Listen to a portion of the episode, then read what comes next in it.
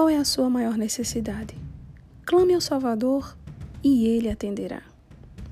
Podemos ser tentados a pensar que Deus está ocupado demais com os detalhes do universo para se preocupar com os nossos problemas. Mas isso não é verdade.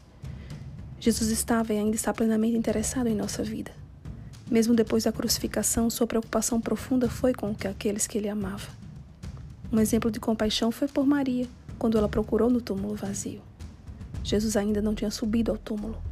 Percebeu a profunda tristeza de Maria e foi movido pela compaixão. Maria, Jesus a chamou. Rabone, que significa mestre, foi a sua resposta. Quando viu o Senhor, compreendeu que suas orações haviam sido respondidas. Jesus estava vivo. E esta era a maior necessidade: saber que era verdade o que ele tinha prometido.